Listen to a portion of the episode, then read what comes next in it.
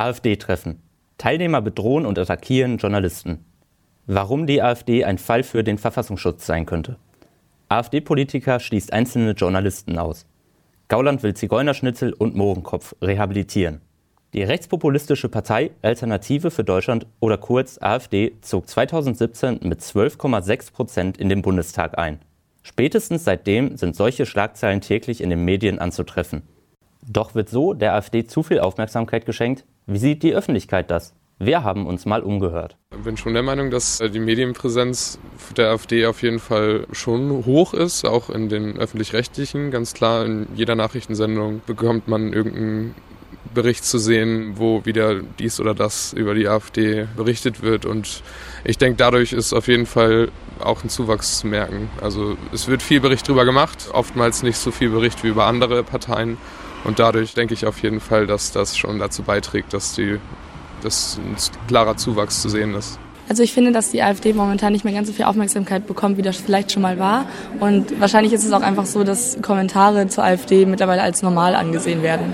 Ich habe schon das Gefühl, dass die AfD viel in den Medien vertreten ist, insbesondere in Social Media, obwohl ich jetzt nicht gerade das Gefühl habe, dass ich in einer Filterblase sozusagen bin. Und ich glaube auch, dass die dadurch mehr Macht generieren, weil das Gefühl vermittelt wird, dass sie eine wirkliche Alternative sind. Dadurch, dass sie viel vertreten sind, strahlt es irgendwie stärker aus. Ich finde auf jeden Fall, dass die AfD super oft in den Medien auftaucht und dadurch auch definitiv eine Plattform bekommt. Vor allem wird halt super oft diskutiert, wie man am besten mit der AfD umgeht und was sie alles falsch machen, alles Mögliche. Und deswegen ist der Fokus der Öffentlichkeit super oft auf der AfD. Das Ergebnis ist eindeutig.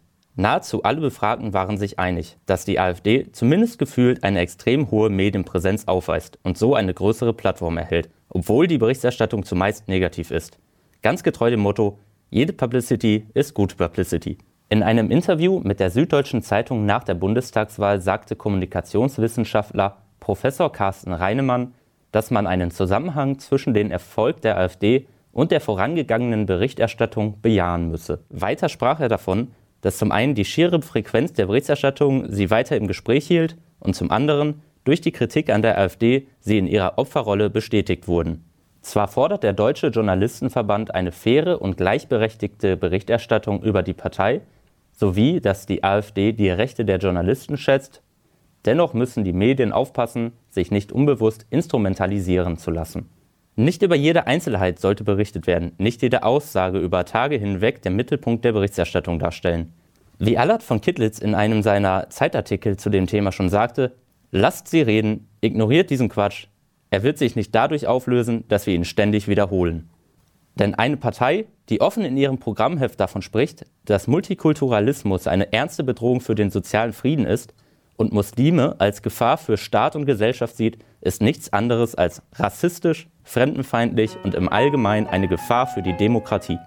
Bist du alleinerziehend und willst nicht, dass der Staat dich unterstützt, dann wähl die AfD. Wähl die AfD. Willst du eine Steuerpolitik, die nur dem Großverdiener nützt, dann wähl die AfD.